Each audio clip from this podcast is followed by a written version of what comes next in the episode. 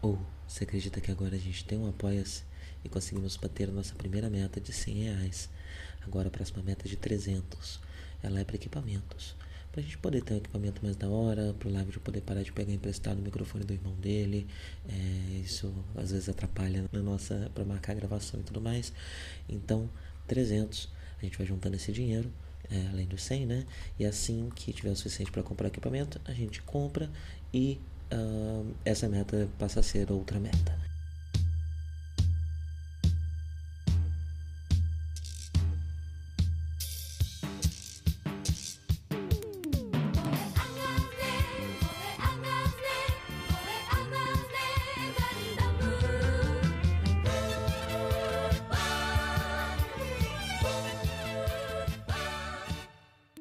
Bom dia a todos, sejam bem-vindos a mais um Café com Ganda.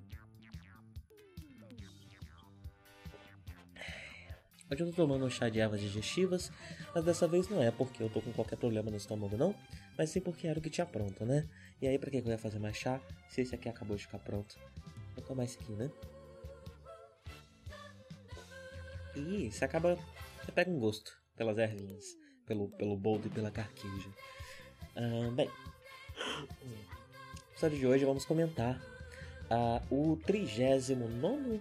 Deixa eu confirmar aqui se é o nono mesmo. 39 episódio de Mobile Suit Gundam, uh, New Type Chalabu, onde conheceremos esse New Type que vem do nada e vai também de repente. É, o episódio ele já começa né, com um algumas informações sobre quais são os planos da federação agora que Solomon foi tomada. Né? E a gente descobre que aparentemente o plano da federação é, é atacar Zeon diretamente usando Solomon como base e para encerrar logo é, essa guerra, né? Uh, curiosamente, o Gideon, ao longo do episódio, quando ele está conversando com o T'Challa mais, mais à frente, comenta, né? O, o T'Challa comenta com ele de um plano do Gideon de acabar com a guerra em um mês, né? Uh, então, aparentemente, teríamos é, investidas pesadas é, de ambos os lados para acabar essa guerra que apesar de se estender por apenas um ano, foi um ano muito intenso, com muitas mortes, muitas perdas, muitas destruições, é, e realmente se torna insustentável, né? Seguir com essa guerra adiante uh, sem, sei lá, pôr em risco uh, o futuro da, da humanidade, né? Então, ambos os lados parecem bastante interessados em encerrar essa guerra o quanto antes. Esse é um episódio sobre o conceito de New Type, né? E a gente vai ter um arco de New Types agora. São três episódios, né? Tem esse episódio agora da, do Chalabu e depois tem mais dois episódios uh, sobre a Lala e, enfim, desenvolvendo um pouco mais uh, o lado dos New Types que até agora a gente não viu muito na série, né? Que é um conceito muito importante em Gana. E depois os dois episódios finais com a grande batalha final. É, então ele, ele abre é, essa introdução com mais detalhes sobre os new types, mais detalhes sobre o tipo de tecnologia que Xeon está usando é, por conta do, dos new types que estão sendo usados, né, propositalmente usados por conta dos estudos é, do Instituto Flanagan. É, e a gente também vê um pouco mais uh, dos new types da base branca, né? Então, além do, do, do Amuro, é, nos últimos episódios a gente teve é, constantemente, a gente foi constantemente lembrado e, mo e, mostrado que o Amuro está chegando num patamar de, de poderes sobrenaturais, é, enquanto New Type, que o coloca num nível próximo ao da Lala, no nível próximo a alguém que tem esses poderes completamente desenvolvidos, né? Mas a gente tinha algumas pequenas dicas de que outros tripulantes da base branca também são new types, se não todos, né? É, eu, não, eu não sei se em, em, obras posteriores a gente tem mais informações sobre quem é ou quem não é new type dentro da base branca, mas dentro do, agora, do Gundam 79, com o material que a gente tem agora, eu acho que já dá para dizer com certeza que a Mirai é uma das mais desenvolvidas depois do Amuro, né? É, a Seila, a Seila, a série costuma usar mais artifícios visuais para mostrar isso, né? Mas você vê que o, o, os raiozinhos, né, de intuição uh, dos new types ou alguma coisa no olho e tal, às vezes aparece com a Seila, né? Então está sendo trabalhado bastante também que ela também é uma new type. Um, e o, o, Bright né? Ele também comenta que ele sente uma, uma, uma, ameaça né? Ele sente alguma coisa também. Ele também pode ser só uma intuição mesmo né? Mas como isso é dito logo depois de da série deixar bem claro que a Mirai tem uma sensibilidade é, especial, né? E realmente consegue sentir outros new types de forma parecida como o Amuro consegue sentir. É, isso acaba, acho que dá, podemos colocar o Bright também aí nesse balaio. E o que, que, está acontecendo aqui nesse momento, né? A, a, a Lala conseguiu finalmente a, a Mobile Armor que estava para vir para ela, construído, construída especificamente para ela, que se chama Elmath, uh, e ela é de uma série de Mobile Armors, que nem o Brawl Bro, que a gente também vê nesse episódio, é, que começa com a sigla, toda, toda toda Mobile Suite ou Armor tem um código serial, né? É, e esse código serial normalmente vem com uma sigla de duas ou três letras e números, né? E essas, essas, essas armors, elas começam com MAN, que significa Mobile Armor New Type. Elas são Mobile Armors construídas por Xeon especificamente para o uso dos New Types. E elas usam esse sistema é, chamado de Psychomo, é, que é um sistema que permite que a Armor seja controlada mentalmente por New Types. É, não sei mais detalhes de como funciona esse, esse sistema, mas esse episódio, inclusive, já dá o nome dele, né? E já deixa claro isso. Uh, especialmente porque um dos temas desse episódio, um dos temas amplamente explorados nesse episódio, é o que a gente já teve uma pequena dica no episódio anterior, que é o fato do Amuro estar. Um, superando o Ganda, né? O Amuro, o Ganda já não é mais suficiente para os poderes do Amuro. A velocidade de raciocínio, a velocidade de resposta, de intuição do Amuro é grande demais para o sistema do Ganda. E o Ganda sobreaquece na mão dele, uma, uma série de problemas, né? O sistema não suporta a velocidade do Amuro. É, e então o, o, o episódio já dá essa resposta de como Zeon não tem esse problema, né? Por conta do psicomo sai como e por é, já estar preparando a Lala como uma ameaça que teremos desenvolvida já nos próximos episódios. Um, a gente tem uma cena muito bonita, né? O episódio começa com a Lala no Elmeth atacando é, tropas da Federação que estão ali em torno de Solomon a uma distância muito grande, né? E ele tá, ela tá controlando o Elmeth mentalmente e ela consegue sentir essas pessoas à distância, então ninguém sabe exatamente o que tá atirando, né? Eu achei isso muito interessante. Ao longo do episódio, em todas as cenas de batalha, a Lala tá lutando, mas ela tá lutando a, sei lá, quanto de distância, né? Então há, há, uma, há uma distância protegida, inclusive por partículas Minovsky. Então não dá nem para detectar ela com sensores. Ela é um inimigo invisível que ninguém sabe quem é, mas que atira um canhão muito poderoso e que sai destruindo cruzadores com apenas um tiro, arranca as pernas do Gun Cannon num dado momento do episódio. Então ele é um, ele é um, é uma, é um inimigo invisível, né? E mesmo com o, o baixo orçamento, o orçamento é, controlado que a série está tendo nesse momento, apesar de já dar para perceber que é, os episódios com orçamento baixo parecem ter acabado, e agora esses cinco últimos episódios vão estar mais caprichados, é, a série consegue fazer desse inimigo invisível algo muito é, é, difícil de animar isso, né? É difícil de animar isso, especialmente com, com as questões da época. E, e, eles conseguem fazer isso de uma forma dinâmica, sem precisar ficar cortando para ela para mostrar que ela que tá tirando, sem precisar ter um diálogo expositivo ou qualquer coisa do tipo, né? Então, dentro ali da direção mesmo, você consegue perceber quais tiros vêm das, das suítes das armas que estão em combate e quais tiros vêm desse além, né? Desse, desse lugar distante onde está a a Lala. E isso fica especialmente visível por conta da potência bélica do Elmeth, né? Ele é muito poderoso e todo dano que ele causa é um dano muito grande, né? Então quando é algo, quando é um tiro dele que acerta, dá para saber que é dele pelo tamanho do estrago que faz. E por conta dela estar tá atirando longe, né? o Amuro é o único que consegue senti-la porque as partículas minovas que não atrapalham os poderes de um new type, né? Então ela não pode ser detectada à vista, nem pode ser detectada por sensores, mas pode ser detectada pela intuição e pelos poderes psíquicos do Amuro. E nesse momento em que eles conversam de maneira intuitiva é uma loucura. Eu adorei essa sequência. É uma sequência muito bonita. Você vê a Lala se dissolvendo no espaço, o vestido dela virando é, o espaço em si, né? E ela lá no meio.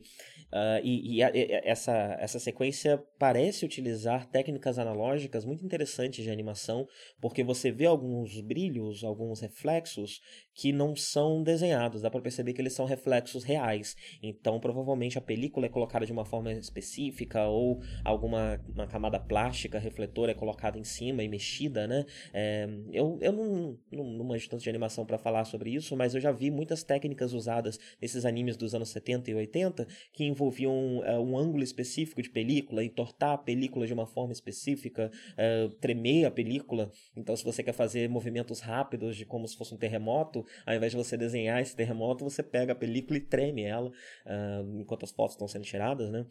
É, e coisas desse tipo. E parece bastante que esses reflexos que estão aparecendo é, ali nesse, nesse, nessa sequência foram feitas usando foram feitos usando alguma dessas técnicas analógicas que hoje em dia não são mais possíveis, né? Quer dizer, até são, são possíveis, você pode fazer, mas os animes hoje em dia são primariamente digitais, então é necessário usar outras técnicas, né? E essa estética é muito interessante e dá um ar muito onírico, muito eu não sei explicar, mas é, é parece é muito sensorial, é, uma, é, bastante sensorial o que você vê, né? É, parece ir um pouco além da visão, justamente por você estar tá, é, lidando com matéria física ali, né? Então tem uma coisa meio tátil quando você vê esse tipo de, uh, de técnica sendo empregada.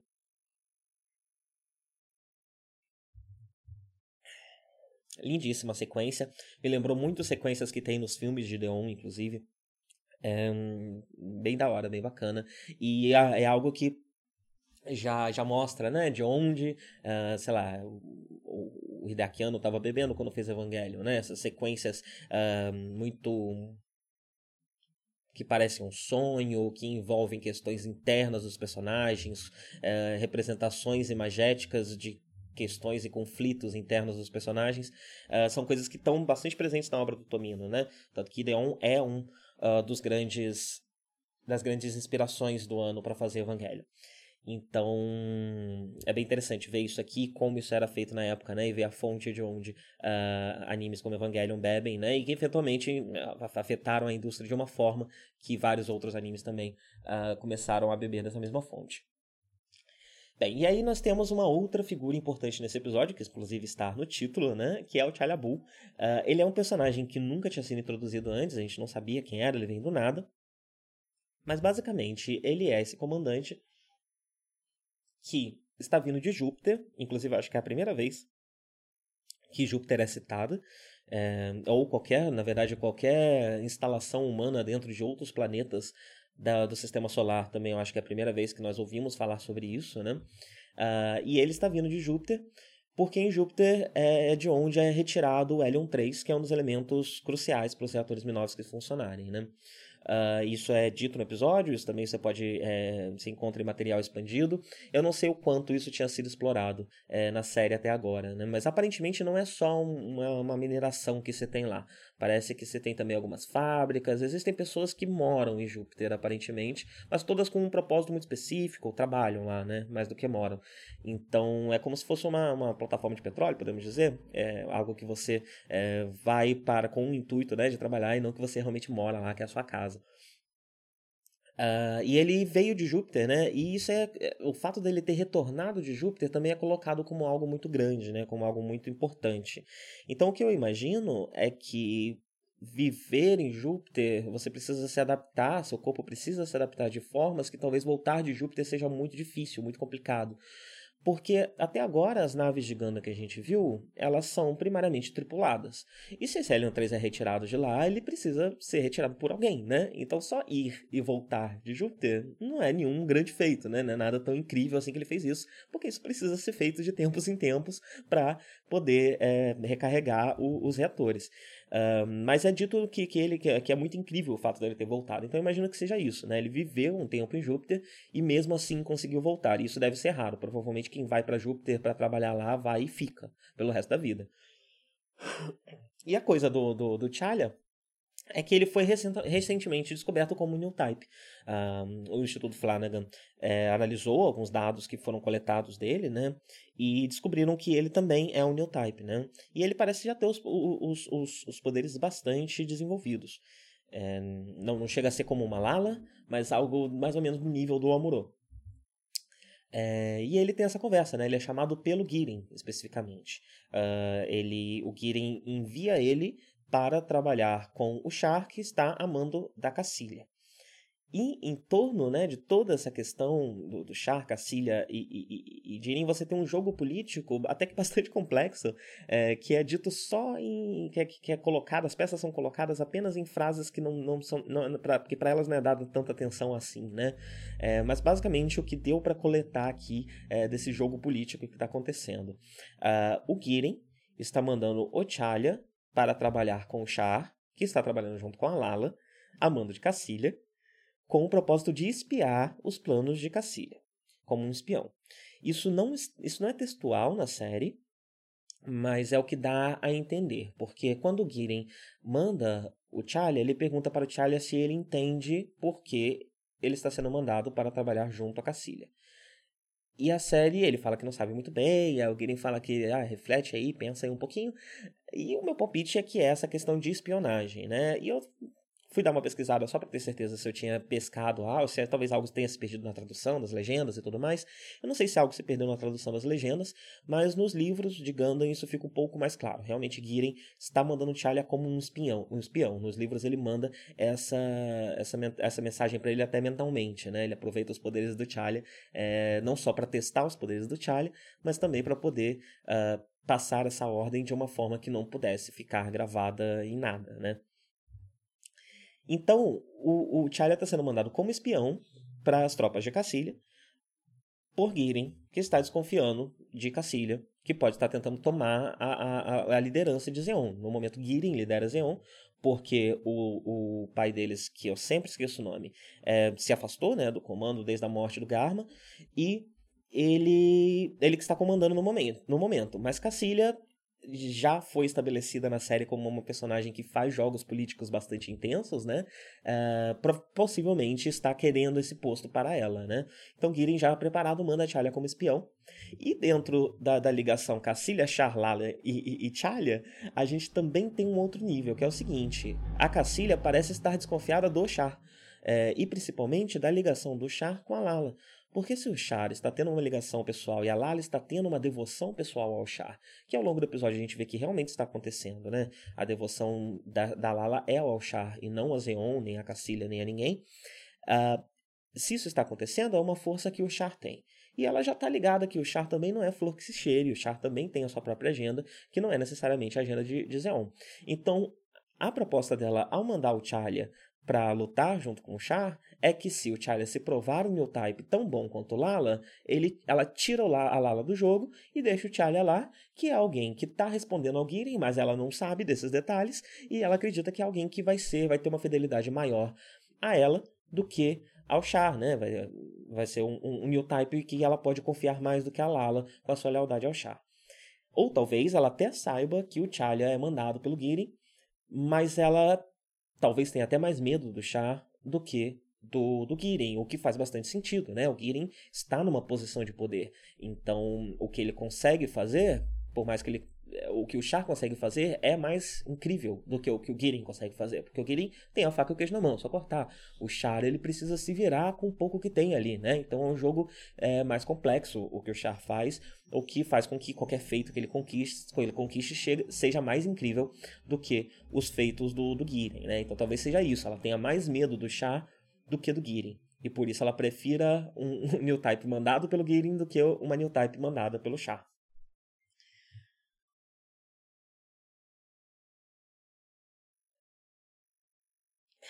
E a série aproveita essa questão da Cacilha para vender o Charlie como uma grande ameaça. Mas ele é só um inimigo desse episódio, né? Ele é algo que acontece apenas nesse episódio. Eu sei que existe um pouco de material é, em OVAs, tem o Gundam Evolve, né? O Gundam Evolve ele é uma série de curtas que foram desenvolvidos em algum momento aí para comemorar algum aniversário de Gundam. E o, tem um específico focado no Chalia, que é uma espécie de releitura desse episódio, porém dando mais detalhes uh, do, do, do, do, personagem Chalia, né? Um pouco mais focado no personagem Chalia, enquanto esse episódio tem um foco né? nos, também nos poderes do Amorô. A gente tem uma conversa extensa da Sayla com, com o Bright, é, que é muito bonitinha, inclusive, né? A gente já tinha visto, eu vou fazer um pequeno. Depois eu falo um pouco mais do Chalia, é, mas eu vou aproveitar para falar um pouco dessa conversa porque a gente já tinha, já, já, estava estabelecido a confiança do Bright na Sailor. Mas eu acho, e, e isso já estava visível, inclusive, para o espectador, né? Mas esse episódio faz questão de deixar isso um pouco mais claro, e ele aproveita para deixar isso um pouco mais claro de um jeito que eu achei interessante. Ao invés dele só repetir as informações que já foram passadas pra gente de uma forma mais sutil, agora de uma forma mais clara, ele faz com que a Sailor comece a desconfiar que o Bright tá meio chateado com ela por, por ter descoberto que ela tem ligação com o Char, que história é essa, o que, que está acontecendo, né? Então ela, ela resolve abrir o jogo pro Bright, né? E conta mais detalhes que ela ainda não tinha contado, né? Olha, o Char é meu irmão é, e eu vim parar aqui por motivos, circunstâncias. Ela não, não, não chega a contar tanto, né? É, mas ele é meu irmão, eu sou de Zeon, ele é de Zeon, e eu não quero ir embora, eu não vou embora. Ela, inclusive, dá o dinheiro que o Char mandou para ela fugir, e pro, pro Bright fala, olha, distribui entre a tripulação da base branca, eu acho que é a coisa mais justa a se fazer, eu não quero essa grana, eu não vou embora, e eu faço isso como prova de que a minha lealdade é para vocês, né, para com vocês. E, e o Bright, é, o, o o Bright reforça essa questão da confiança, né? E deixa claro para ela que, olha, confio em você, eu vou continuar te tratando como venho te tratando. É, ele fala como sempre te tratei, mas não, é como venho te tratando nos últimos tempos, porque a gente já a gente lembra do Bright início de carreira, e ele não era muito bom em confiar em qualquer pessoa que não fosse Amorô. É, e beleza, tá tranquilo, tamo suave, tamo de acordo aqui. E, e, inclusive é interessante que ele reconhece a força da Sailor, ele reconhece o esforço da Sailor, ele reconhece a capacidade da Sailor, que é outra coisa que ele fazia muito pouco no começo, né? É, era uma coisa não tão ressaltada pela série, mas dava para perceber que a Sailor precisava, a e o Ryu, né, precisavam fazer um esforço muito grande para conseguir espaço dentro da nave, né, para mostrar sua capacidade, porque tudo estava na mão do Amuro, né? E é interessante que justamente é uma das, eu acho que eu acho que inclusive é a única mulher que pilota da, da tripulação é, e o, o, latino, né? Eles precisavam se esforçar para mostrar a sua capacidade e, e, havia uma certa dificuldade. Então é interessante ver o Bright também reconhecendo a capacidade da Sailor e tratando ela da mesma forma que trata o Amuro, né? E da mesma forma que trata uh, o Hayato e até o Kai, né? Ele conseguiu encontrar ali um, um, um, eixo, né? Um código moral a se seguir de como lidar com a, com a, com a equipe que está funcionando muito bem. Então é muito bonitinha essa cena, muito bacana. É, e reforça esses elementos que já estavam lá para deixar um pouco mais claro, para enfim, né, as crianças também entenderem, se elas não tiverem entendido ainda e tudo mais. E aí nós temos a batalha Chalya e Amuro, né? E na batalha Chalya versus Amuro, ela é, uma, ela é muito simples, né? O Amuro sente o Chalya vai diretamente lutar com ele. É, como dessa vez ele tá lutando com o New Type, ele precisa colocar o, o Ganda no seu limite, né? A última vez que a gente viu isso acontecer foi contra o. Um, e ele, ele precisa esforçar, né, eh, forçar o Ganda ao máximo para conseguir derrotar o Chalya. Mas não é uma, uma, uma, grande batalha, uma grande ameaça, né? A figura do Chalya ela parece quase desnecessária, porque ela aparece de repente nesse episódio, ela é propagandeada como muito incrível e é só uma batalha como qualquer outra e ele morre no final. É, mas é interessante porque acaba servindo a outros propósitos, né? O primeiro propósito é deixar mais, mais explícita essa questão do, do ter é, superado o Gundam e do Gundam precisar de, de melhorias para poder alcançar o, o, nível que o Amuro está no momento, né? E uma outra coisa que acaba acontecendo é que a Lala, que até agora tinha sido mostrada só como uma garota esquisita, a garota que tem que age de uma forma estranha, que tem intuições esquisitas, comunica de uma forma esquisita, quando colocada dentro de uma nave preparada para os poderes de, de, de, de ela é uma ameaça terrível, né? Então você vê o Chalya lutando, mas todo momento que o Chalya tá lutando, ela tá lá de longe dando os tiros dela, e a presença do Chalya, a força do Chalya é praticamente ofuscada pelo poder dela, né? Então ele acaba servindo de escada para essa ameaça que vai ser o grande foco dos próximos episódios. Então eu diria que é isso, né? Um episódio preparatório para a questão do New Type, um episódio preparatório para o embate com a Lala. E eu achei uma boa solução. Eu achei uma boa solução para uma série que teve um, um, número reduzido de episódios, que teve que cortar fora, uh, eu diria que o que é provavelmente quase 10 episódios, né? A menos do que o planejado. É, ter condensado todo essa, essa, esse New Type One on One nesse episódio com essa figura do Charlie para também poder mostrar isso na prática, sem precisar usar tanto a Lala, a Lala, sem precisar desgastar tanto ela já agora, já que vão ter dois episódios com ela em seguida, né?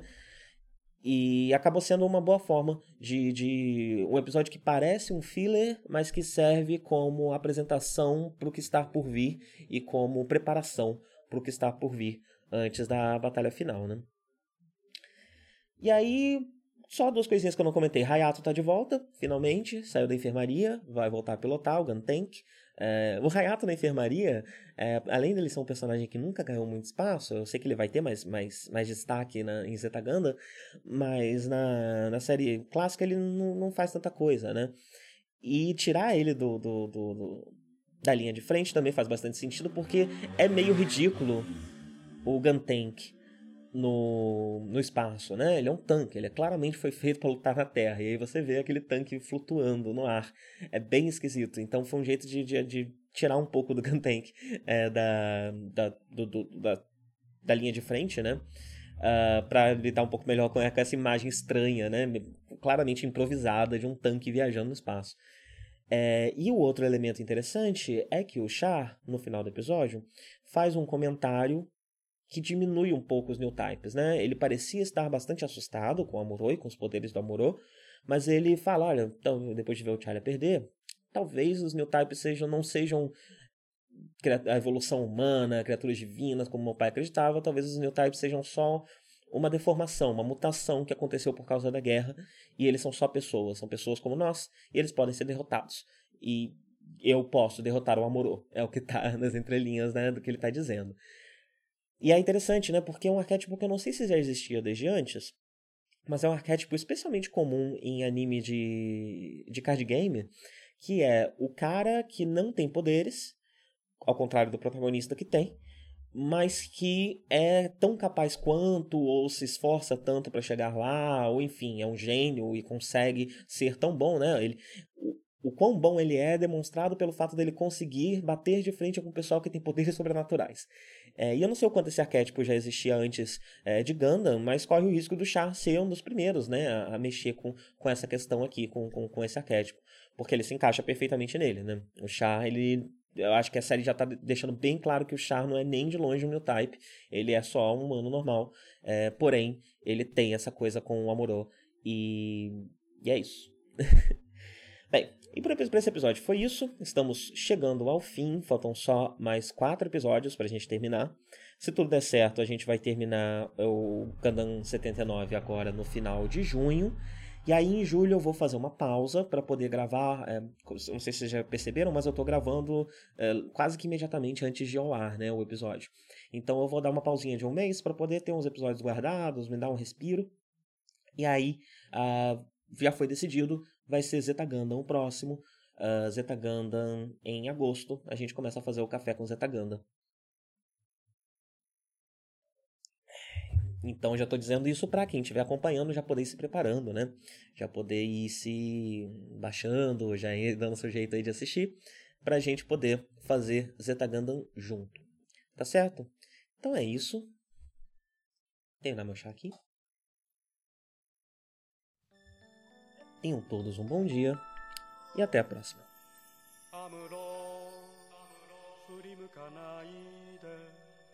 宇宙の彼方に輝く星はアムロお前の生まれたふるさとだ覚えているかい少年の日のことを暖かいぬくもりの中で目覚めた朝をアムロ振り向くなアムロ男は涙を見せぬもの見せぬものただ明日へと明日へと永遠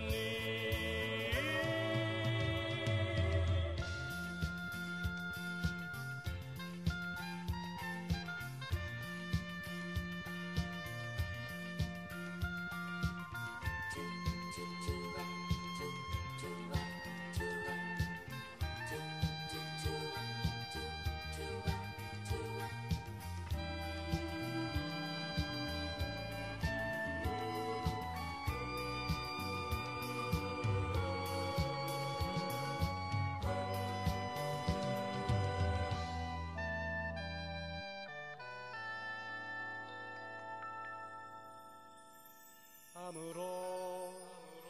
り向かないで宇宙の果てにきらめく星はアムロお前が捨てたふるさとだ。忘れはしない少年の日の誓いを青春をかけ守り抜けこの幸せをムロ振り向くなアムロ男は寂しさ隠すもの隠すもの。ただ明日へと明日へと永遠に。覚えているかい？少年の日のことを暖かいぬくもりの中で目覚めた朝をアムロ振り向くなアムロ。男は涙を見せぬもの見せぬもの。ただ明日へと明日へと。永遠